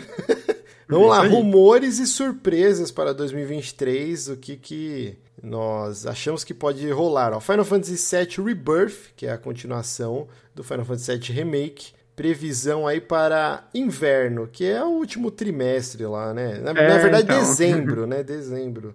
Nesse caso específico, é uma nomenclatura muito que dá a entender assim que é os caras já preparando para não, talvez vai ser ano que vem mesmo, tal. Porque geralmente, quando eles falam de um jogo que vai sair no final do ano mesmo, eles usam holiday e não winter, né? Hum. Sendo que daí é o winter já vai pegar lá em janeiro, fevereiro, talvez vai para mais para frente. Eu acho que ele que ele que ele vai para frente. Até porque já vai sair o Final Fantasy XVI esse ano, né? Então não sei se até teria um problema aí de, de de dois jogos grandes e gigantescos e muito esperados da franquia no mesmo ano se canibalizarem em certo sentido, né? Tipo Pokémon Arceus e. Que foi um problema, não precisava daquilo, exatamente. É um excelente exemplo.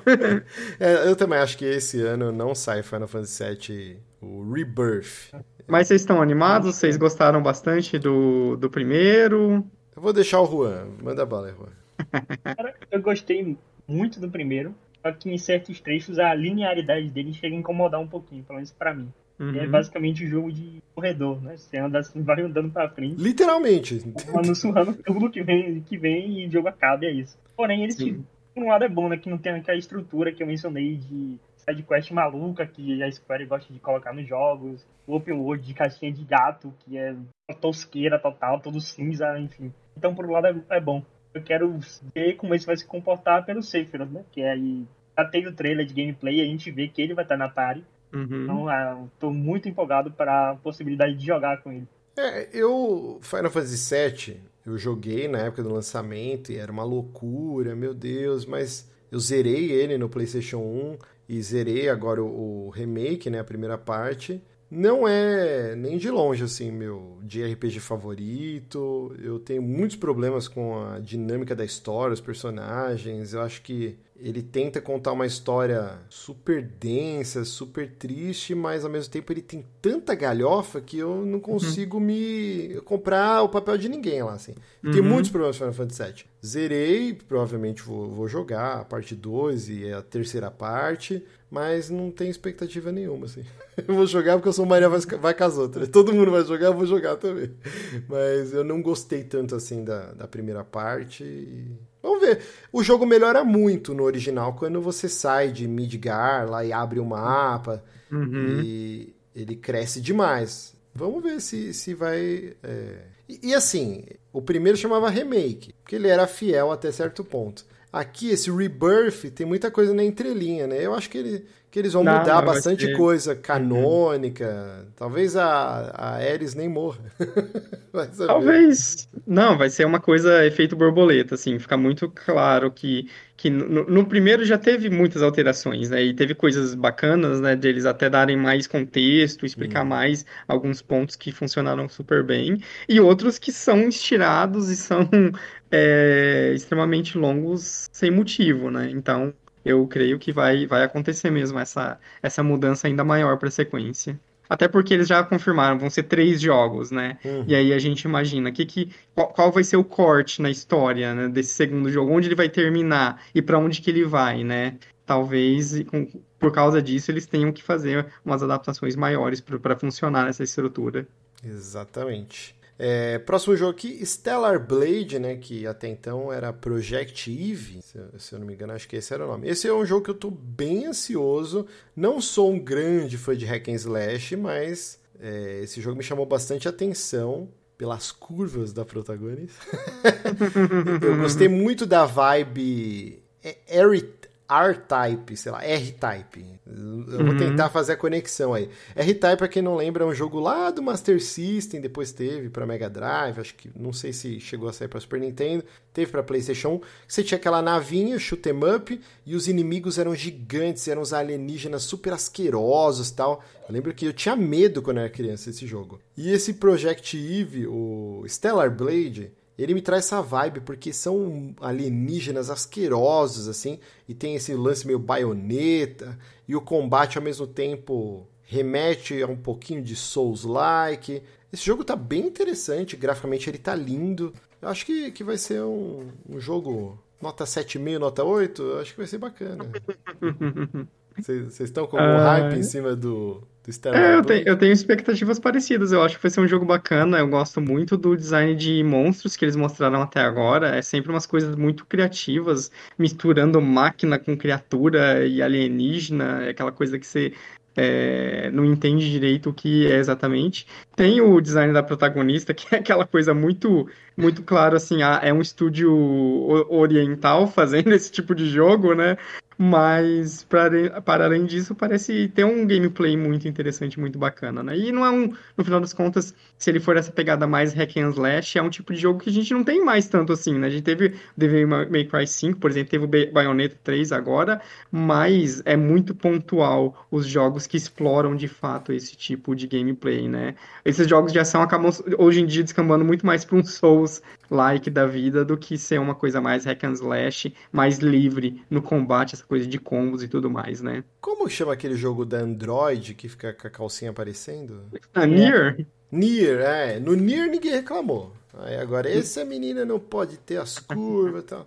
Eu tô, eu tô empolgado para ele porque, por conta da roupagem dele, né? Digamos assim, é bem comercial o jogo. Eu acho que ele pode ser, assim, o primeiro grande exemplo o que eu chamo de dança de cadeiras que está falando no desenvolvimento de jogos na indústria. A gente está vendo aí uma transição do, dos polos de desenvolvimento, que antes era do Japão, como a gente bem sabe, para a Coreia do Sul e para a China. Então acho que esse uhum. pode ser assim, um, um, grande exemplo do que para mim vai ser o futuro breve da indústria, que é a, a China e a Coreia do Sul é, liderando aí o desenvolvimento de jogos. Vai deixar de ser o Japão. É um bom ponto. Vamos ver se aquele Wukong vai sair um dia ou se é puro... É Vaporware. Vaporware, que eu acho que é. Vaporware. Será? Vamos lá, outra aqui, ó. Esse é exclusivo, hein? Pelo menos para console, né? O Silent Hill 2 Remake. Cara, é, é a é Bloober Team né? que tá fazendo esse jogo, né? Esse é o da Bloober Team, aham. Uhum. Então, cara, esse estúdio tem tanto problema com eles. É... Eu vou esperar review. Eu gosto muito do Silent Hill 2. Acho um jogão. Joguei na época, né? Nunca revisitei. Mas vamos ver aí. Com... Não... A Team eu tenho muito problema, cara.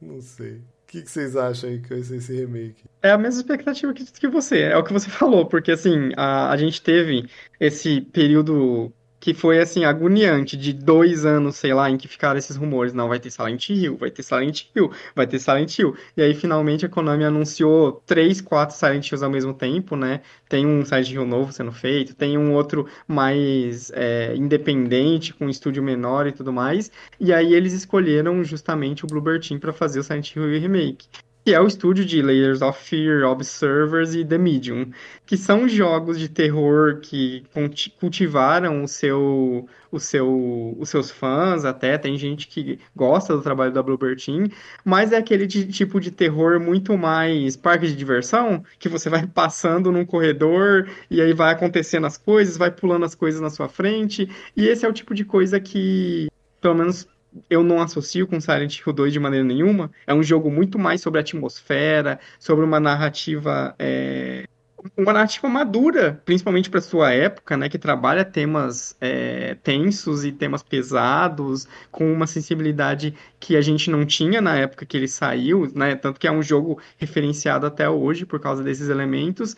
E aí a gente fica com esse receio, né, que a gente vê o The Medium, por exemplo, que o jeito que, ele que, ele, que o Bluebird trabalha, os temas de The Medium que acaba sendo uma coisa grotesca, de ruim, de mal escrito, sabe? E aí a gente sabe, será que eles vão ter a, a, a, sensibilidade para trabalhar ah. essa narrativa e até o gameplay e esse tipo de coisa, né? É que nesse caso tá pronto o jogo, eles nem podem, acho que a Konami nem deve ter dado tanta liberdade para eles se desviarem do material original, né? É, a sei. dúvida é, eu acho que vai ser bem fiel, assim, mesmo porque se a recepção do público vai ser desgraçada, né? Se, se eles mudarem muita coisa. Porque o original é um jogo muito reverenciado, muito amado, né? uhum. né? Então, não sei se, se eles vão desviar muito. Então, isso é o que me deixa até que tranquilo. Mas se fosse um novo Silent Hill do zero pela Blobber Team, eu não ia nem chegar perto, cara. O jogo do Blair Witch, né, da Bruce Blair, é um jogo até interessante, mas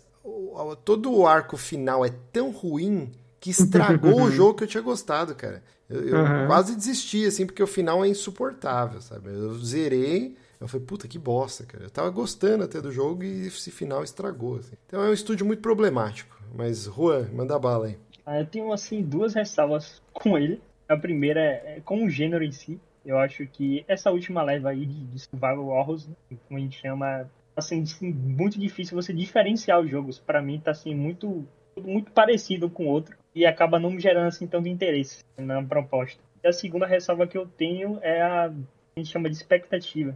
Eles estão vendendo o jogo como um exclusivo de PlayStation 5. E quando você pensa nisso, você coloca assim, um grau de expectativa lá em cima. Como o Forspoken, por exemplo, que sofreu disso aí recentemente. Eu não acho que a, a Bloober tenha assim, um cacife para corresponder às expectativas. Uhum. Assim, é um estúdio que era não um estúdio pequeno, e não tem um orçamento para fazer um AAA de um Silent Hill. Então eu acho que muitas pessoas, principalmente a galera que tá com expectativa alta, é, remake de Silent Hill, exclusivo e tal. E é um problema que eu ia só complementar, né? A gente tem o caso do que a Capcom tá fazendo, né? Teve os remakes de Resident Evil 2, Resident Evil 3 e tá tendo, vai ter agora do Resident Evil 4, que assim, elevou muito o que a gente espera para um remake, uma reimaginação de um jogo de terror da época do Play 1, né? É, o remake do Resident Evil 2 mata qualquer expectativa aí do que uhum. um Silent Hill 2 poderia ser, ainda mais agora. Quem já viu o trailer e tal, tá muito aquém. Eu acho que não vai fazer nem coceguinha. Vamos lá, Death Stranding 2. Eu confesso Falando de jogo que não vai fazer coceguinha. Eu tentei, eu tentei, eu dormi, sem brincadeira. Joguei cinco vezes o início de Death Stranding. Eu tava amarradão, o universo é muito interessante. Cara, chegava num certo momento, eu não conseguia me manter acordado. É impressionante. E aí eu desisti. Depois de cinco vezes que eu joguei o mesmo trecho, eu falei, não, não dá, esse jogo não é para mim. Aí eu fui li um resumão da história. Se eu falar para vocês que eu entendi a história mentindo, mas saciou minha curiosidade e não pretendo jogar o 2. Assim. Você gosta do, do Death Stranding, uh, Juan? Hum, cara, não só não gosto, como não gosto muito dos jogos do Kojima. Olha aí. São, assim, conceituais até demais. Porém, o 2 eu quero ver mais porque assim, uma teoria que a galera falou que eles acham que o gênero vai mudar completamente. Porque não faz mais sentido você ficar trabalhando pros Correios, né? Como a galera gosta de zoar. Não, vai ter combate, vai ter bastante combate. É. Uhum. Acho que eu quero ver quais vão ser essas mudanças e se vai assim, me gerar interesse para jogar. Mas até então não pretendo deixar passar. Se for assim, a mesma proposta do primeiro, não, não pretendo jogar, não. É aquele problema, eu acho que vai ser um caso, tal qual o primeiro jogo foi para mim, por exemplo, que vai ser mais interessante a campanha de marketing, os vídeos que vai sair antes do que o jogo em si, sabe? Uhum. Porque o vídeo que teve, né, e tem até as coisas que talvez não vai se chamar Death Stranding 2, né, porque mostrou que é só DS2, vai ser outro nome, vai ser outra parada, qualquer coisa do tipo, enfim, mil teorias porque é o Kojima, e o que eles mostraram é muito interessante, aqueles conceitos, os visuais, a coisa do, do dos personagens, né? Tem um personagem que tem uma guitarra. É umas coisas muito malucas. E quando você olha, você, fala, você fica né, curioso, instigado para querer descobrir mais. Mas o jogo em si, eu tenho muito uma experiência muito parecida com o Márcio. Eu joguei, saiu o capítulo 3, mais ou menos, e assim, nossa, achei o gameplay, o looping de gameplay muito xarope. E o que ele entregava de história para mim não compensou muito até onde eu fui, sabe? Daí eu não tive mais saco pra, pra avançar. Eu falei, ah, deixa. Não, não é para mim. É. Então, uma opinião assim, talvez polêmica que a galera pode considerar. Acho que o Kojima hoje em dia é um cara que quer fazer filmes do que tá fazendo jogos. Então, eu penso que talvez fosse melhor para ele arriscar logo fazer um filme e deixar jogos para Ele pra tá até trabalhando em um filme, né? Se eu não me engano. Teve umas notícias recentes disso, né? Aparentemente. Não lembro agora se tem mais informações, mas o, o, Kojima Productions estaria também fazendo um filme em paralelo com os jogos que eles estão trabalhando. É, ele tá também naquele projeto para a Microsoft, né? Ele tá uhum. em diversas coisas. Acho que o problema é que o Kojima ele comprou o próprio hype, né? Ele todo mundo alardeava tanto que ele era um gênio, e ele falou, cara, eu sou um gênio, eu sou foda mesmo. Tipo... e... Ele faz o podcast agora, hoje em dia, falando sobre como ele é foda. Não, e tem um livro também, né, dele, que é. O é o, o, o, gênio do. O gene da criatividade. Isso, é isso. Então, assim, ele comprou o próprio hype, né? E é óbvio que o cara é importantíssimo para a indústria, assim, mas. Menos, um pouquinho menos. É. eu gosto muito Metal Gear Solid 3, assim, é um dos jogos da minha vida. É, o, o, primeiro, o Metal Gear Solid, lá de 98, também acho um jogão. Mas, assim, né? Menos. Mas eu queria muito, assim, que o Silent Hills tivesse... É... Nas mãos dele. Não, que tivesse visto a luz do dia, assim, porque aquela demo foi fantástica, é um negócio que moldou. Talvez a gente não, não, não teria um Resident Evil 7, é, esse ressurgimento do, do gênero mesmo, né? Survival horror se não fosse essa demo aí do, do PT, né? Do Silent Hills. Então, é, é, obviamente, ele é um cara fora da curva. E ainda mais quando você lê as entrevistas, o que, que ele queria fazer com, com o Silent Hills. É, tinha umas loucuras, que obviamente isso daí também é muito é, planejamento que não vai pro. Né? Às vezes, na hora de executar, não funciona simplesmente, Mas né? não sei se chegaram a ler que ele queria fazer um lance se você tivesse smart lamps, né? Essas lâmpadas inteligentes que você põe na casa e o jogo ele ia trocar as cores, de repente a sala onde você está jogando ia ficar tudo vermelho, ou todas as luzes da sua casa ia apagar, dependendo da, da situação do jogo. Então, tem umas ideias muito malucas, né? Aí você pega lá atrás, no Play 1, o Psycho Mantis lendo o memory card. Ah, vejo que você gosta de, sei lá, Winning Eleven. Ou você uhum. tem que uhum. colocar na segunda entrada para ele não ler sua mente. É um cara que sempre ousou. Tinha o Boktai, acho que era no Game Boy Advance, que era o jogo do Kojima de caçar vampiros. E se você jogava de dia, o jogo era muito mais fácil, porque os vampiros estavam mais fracos por conta da uhum. luz solar, e aí à noite, se jogar no escuro, o jogo ficava mais. Então, é um cara que sempre tentou é, mudar, né? Coisas diferentes, quebrar né? o status uhum. quo. E isso eu dou os créditos para ele. Assim. Mas Death Stranding é para dormir. Vamos lá. É... Last of Us Multiplayer não sai esse ano nem ferrando, então eu, eu tenho muitas coisas para falar sobre o jogo, mas acho que hoje não é o momento. Mas se vocês quiserem falar sobre ele, manda bala. Eu só ia discordar, eu acho que tem chance de sair esse ano. Olha aí. É porque, na minha visão, se eles seguirem com a ideia de ser um live service, que provavelmente vai ser, eles podem lançar o jogo incompleto, por exemplo, primeira temporada com modo mata-mata e captura bandeira, a segunda temporada com, sei lá, um modo Battle Royale. E aí há esse espaço para eles irem lançando aos pedaços. Não precisa já lançar assim, um jogo completo. Então, então se eles seguirem caminho tem chance de sair esse ano. Aí que tá, é que eu acho que ele não é, não é sobre isso. Eu, eu não acho que esse jogo vai ser um mata-mata, ou captura-bandeira, um, um Warzone, né? Tipo PUBG, de você. um Battle Royale. Eu acho que esse jogo vai mesclar muitas mecânicas. Eu acho que ele vai ter um elemento que, se você quiser jogar ele inteiro, sozinho, vai poder. Eu acho que ele é uma mistura de The Division com Monster Hunter, com talvez elementos de construção de base. Eu acho que ele vai ser um jogo muito ambicioso. O Neil Druckmann já deu diversas entrevistas falando que é o jogo mais ambicioso da Naughty Dog. E o tempo que ele está aí, a, a Naughty Dog contratou, acho que o cara que é responsável pela monetização do Fortnite. Então eu acho que ele vai vir muito longe de, de, desse lance do multiplayer em si. Eu acho que é um jogo extremamente ambicioso e eu não sei se ele sai ano não, cara. Pelo menos eu acho que ele vai ser essa mistureira de The Division com Monster Hunter, com Fortnite, com uma série de coisas. E você vai, ter PVP, PVE, vai ter vai ter história, é, você vai criar o seu personagem e não sei, pelo menos na minha cabeça acho que vai ser isso.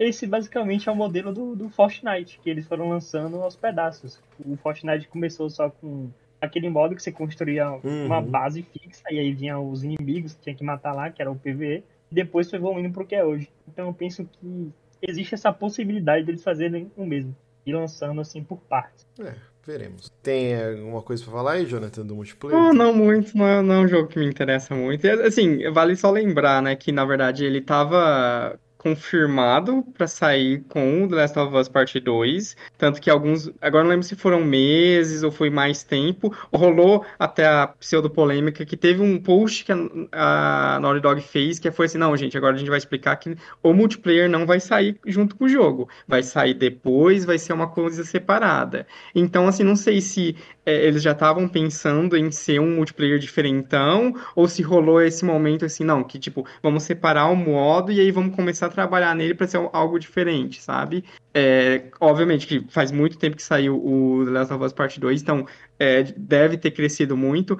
E, esse tipo de, de coisa do, do Neil Druckmann falando que, nossa, é o jogo mais ambicioso, é, por mais, tipo, o que, que ele vai falar? Ele não vai falar uma coisa diferente disso, sabe? É, é aquela coisa, né, o cara vai vender o peixe dele, mas obviamente que tem o potencial de ser uma coisa maior, né, porque tá aparecendo há muito tempo, é sempre aquela coisa de teaser, né, mostraram, ah, uma imagem com, conceitual, e aí depois o cara foi lá no, The Game Awards, ou não sei se foi Open Night Live, e vamos mostrar mais uma arte conceitual, ó, tá, estamos fazendo, hein? Não vai esquecer disso, não. E então, é, as expectativas que eles estão criando é para ser algo muito maior do que só o modo factions do, do primeiro jogo, né? Sim. né? Tem que ser maior do que isso. Agora, talvez funcione ser uma coisa um pouco mais contida. É, não que, que seja incompleto, mas no sentido de já sair com uma, um Battle Pass, um Season Pass, no sentido assim que, ó, vai sair agora, mas daqui dois meses já vai ter o conteúdo X, daqui três meses vai ter Y, já tem um roadmap bem definido para ser esse Games as a Service gigantesco que vai durar meses aí durante é, o período que ele for sair, né? Se ele sair, às vezes, até junto com o PC, quem sabe, esse talvez seja um jogo para ter esse potencial de sair junto pelo aspecto multiplayer que ele pode ter, né? Vamos ver o que vai ser. É, acho que vai ter também foco bastante grande em, nesses extraction modes, né? Tipo, o Escape from Tarkov, que é um jogo aí que tá no PC há um tempão.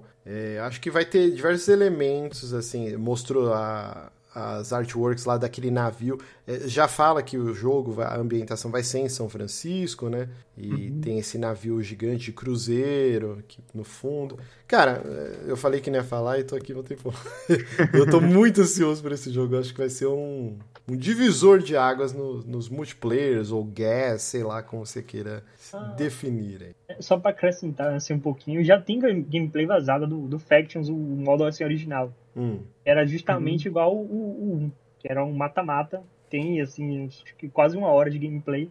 A galera trocando tiros, se matando, enfim. E aparece um menu e lembra muito o Battle Royale. Você tem lá espaço para craftar item. É um jogo que é fazer medkit, atadura, enfim. E uhum. tem espaço para capacete, é, colete. E é uma mochila. Você abre a mochila e vai selecionando o item que você quer usar. Uhum. Então tem muita gente também suspeitando que possa ter assim uma estrutura mais de Battle Royale. Uhum. Quem sabe? Vamos ver. Vamos lá. Wolverine não sai esse ano. Não sai. Nope. É... Vocês querem falar uma coisa sobre o Wolverine? Ou... Ah, não tem muito o que falar. É difícil, né? Porque, na verdade, a... é pela Insomniac também, né? Então ela tá fazendo o Homem-Aranha, né? Talvez vai sair esse ano. Então o, o Wolverine a gente pode imaginar que vai ser um, uns dois anos depois dele, né? Hum. Acho que foi um, um desses anúncios que, que a, a Sony jogando pro, pra galera sonhar, né? Que, obviamente, a, a Insomnia tem um pedigree muito grande para fazer mais esse jogo de super-herói, mas a, a, gente tem que imaginar que vai ser algo muito diferente de Homem-Aranha, né? Até Tomara. porque pela movimentação, né? Não sei se vai ser de novo, talvez nem ser um jogo mundo, de mundo aberto, quem sabe, ser uma coisa mais linear, focada em narrativa, enfim, tem potencial para ser algo bem, bem único e diferente, né? Eu, eu o Juan quer falar?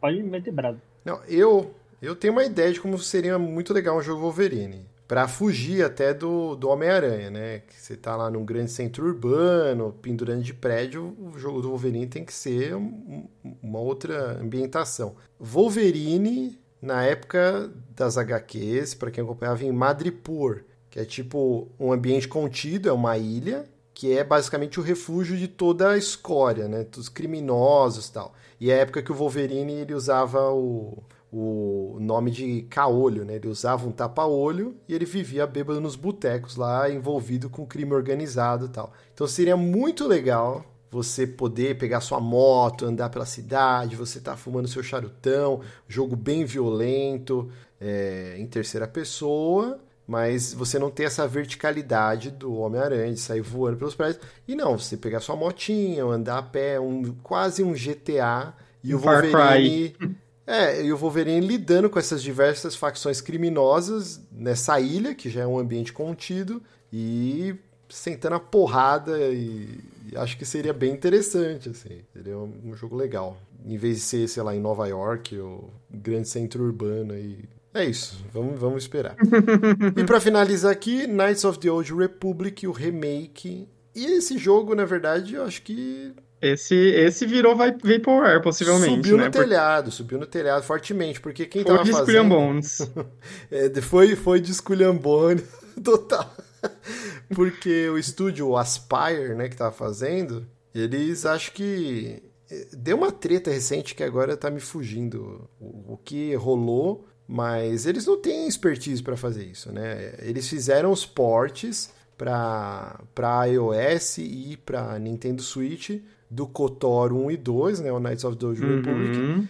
Agora eles não têm pedigree nenhum para fazer uma reimaginação, é um jogo AAA, é, mudando combate, mudando uma série de coisas, fazer um remake propriamente dito desse jogo. E eu não sei se esse projeto vai para frente não. É que eu, agora eu esqueci, mas teve uma polêmica aí referente ao estúdio. Foi a Bloomberg que postou que a Aspir tinha parado de desenvolver que mudou de, o, o estúdio mudou. É, uhum. Agora tá com a Saber Interactive, que também uhum. não tem cacife para fazer. Exato. Uhum. E... Saiu de um mais ou menos, foi para outro mais ou menos. É, e provavelmente vai pular para outro, né? A Saber Interactive também tava fazendo o remake, não acho que nem dá pra falar remake, né? Do Witcher 3 para a geração atual e também em algum uhum. momento voltou para CD Projekt Red, não foi? Sim, exatamente. Ela que estava desenvolvendo. É, a Saber Interactive acho que não tem cacife para fazer um remake. Cara, esse jogo tinha que ir para BioWare, que, que é o estúdio que fez o original, e a Obsidian fez a continuação. É, não vai para Obsidian, já que é um exclusivo, pelo menos de lançamento dos consoles da Sony e a Obsidian agora pertence à Microsoft. Então é muito complicado o futuro desse jogo aí. Eu acho que tem o problema que a, Bio, a BioWare daquela época não existe mais também, né? Tem essa a gente também. nem sabe se né? tá esperando a redenção da BioWare, quem sabe se vai acontecer ou não. É triste porque eu joguei em 2020 ah, os consoles da nova geração saíram quando? Foi 21 ou 20? 20, 20. Foi 20, né? Novembro de 2020, né? E eu, quando eu comprei, eu peguei o Xbox e não tinha nada pra jogar nele. Falei, então eu vou jogar, aproveitar a retrocompatibilidade. E eu zerei, tipo, um atrás do outro. O KOTOR 1 e o KOTOR 2, que estão na retrocompatibilidade do Xbox, com algumas melhorias gráficas e loading e tal. E são jogos maravilhosos, fantásticos. E eu gostaria muito de ver esse remake sair do papel, mas eu acho que não, não vai. Vai ficar no limbo aí, pulando de estúdio em estúdio. Daqui 10 anos ele, ele sai, tudo cagado. Eu queria que a, a PlayStation tivesse dado all-in nele e botasse para Blue Pound, Blue Pound fazer. Como aqui faz. Qual estúdio? É assim, a Blue Point. Blue ah, Blue Point. Demon Souls. É, mas é, a Blue ela, Point. Ela manja de, de, de limar pixel, né? Então daria certo. É, é que para o KOTOR precisaria ser refeito do zero. Ele não tem como funcionar hoje nos padrões da indústria, né? É um jogo da sua época, né? Uhum. É complicado. E a Bluepoint está trabalhando numa IP própria, né? Tudo própria. indica, então... É, talvez, né? o rumor do, do Metal Gear, que eu acho que é verdade. Olha, eu não vou entrar porque eu fui zoado de maluco durante tanto tempo pelos nossos ouvintes por causa desse da teoria do, do Metal Gear, do remake, que eu nem abro mais a boca disso para não, não sofrer bullying no nosso grupo do Telegram. Mas basicamente é isso, gente. Acho que a gente conseguiu arranhar o 2023 da Sony e algumas surpresas pintarão ou não, mas basicamente é isso. Queria agradecer demais a presença do Juan Imagina, cara, o prazer aqui é todo meu. Acho que é a segunda vez, né? Não lembro se é a segunda ou a terceira sim, vez. Sim, né? A segunda, uhum. é a segunda ou a terceira vez que você participa, acho. A última vez que a gente gravou junto foi discutindo a aquisição da Microsoft, né? Verdade. Ele zicou, né? Ele zicou Zicamos. a Copa então, pô, feliz demais aqui em conversar com vocês. Sempre bom expor pontos de vista, ainda mais pessoas que têm gostos diferentes. Acho que é, é a forma que a gente de aprender mais. E acho que é um diálogo que precisa acontecer hoje em dia. Que não acontece. Porque só um zoando o outro, o meu é melhor, enfim, foda-se. Acho que é um diálogo que precisa acontecer e que o único caminho que a gente tem hoje para tornar os jogos melhores, as empresas melhores e o hobby que a gente tanto ama melhor também. Não precisa ser o cabo de guerra que é hoje em dia. É, é uma dureza. Mas vai, sempre vai ter isso. Sempre vai ter esse clubismo. É, é... Dureza. É Nintendo contra Sony contra Microsoft. e os PCzistas lá só medindo FPS de longe. Mas valeu, brigadão, Juan. É, é, faz o jabá de novo aí, quem quiser acompanhar você lá no Twitter é arroba... É Juan Carlo, underline Silva. Muito bem. E o desconto em games... É, ponto .com. Também é o mesmo arroba. Desconto em games, não tem mais nada, é tudo junto. Muito bom. O Jonathan volta e meia aparece lá, escrevendo uns é. reviews. É, recentemente rolou aí umas, umas parcerias aí, fazendo hum. uns reviews lá da, de Switch, pra variar. Muito bem. Então, obrigadão também pelo meu querido Jonathan.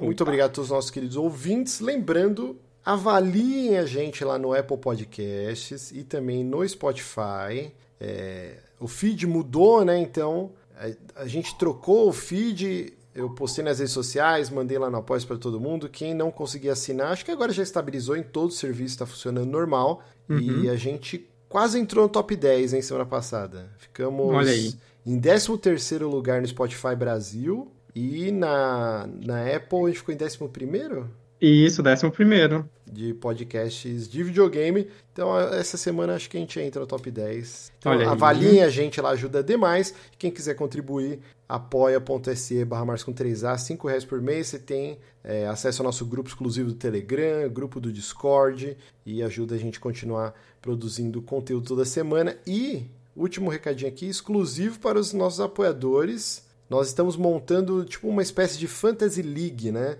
A gente vai é, vai colocar tem uns cálculos malucos lá, mas a gente vai pegar os maiores lançamentos do ano, a gente vai colocar as notas não do Metacritic, porque ele separa por plataforma, a gente vai pegar o OpenCritic, que ele junta tudo e cria uma média, e aí vai ter uma regra para pontuação, a gente vai colocar quanto a gente acha que tá, cada jogo vai a, a alcançar de nota, e no final do ano, o que fizer maior pontuação vai ganhar um jogo AAA de sua escolha. Então, já estamos fechados. A... Tem mais de 20 pessoas que. Que está participando. Que, tá participando. Uhum. Então, ainda dá tempo. Se você ainda não é apoiador, entre lá, que é exclusivo para os apoiadores. Nós vamos montar a nossa Fantasy League aí. Porque o que a gente mais gosta não é jogar, é instalar jogo e falar de nota.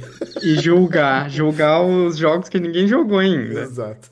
Né? Os maiores são, são. A gente vai institucionalizar o perfil do sommelier de nota. Sommelier. Que é aquele cara que ele vai falar, não, esse jogo aqui que eu não joguei, com base na minha, no meu achismo, ele vai ser nota tal. E aí a gente vai pontuar, a gente vai fazer o bolão aí, ver quem que é o melhor dessa, dessa incrível categoria aí de, de, de pessoas, de, de ouvintes nossos. Então é isso. Vamos ficando por aqui, um beijo e até a próxima. Tchau. Falou!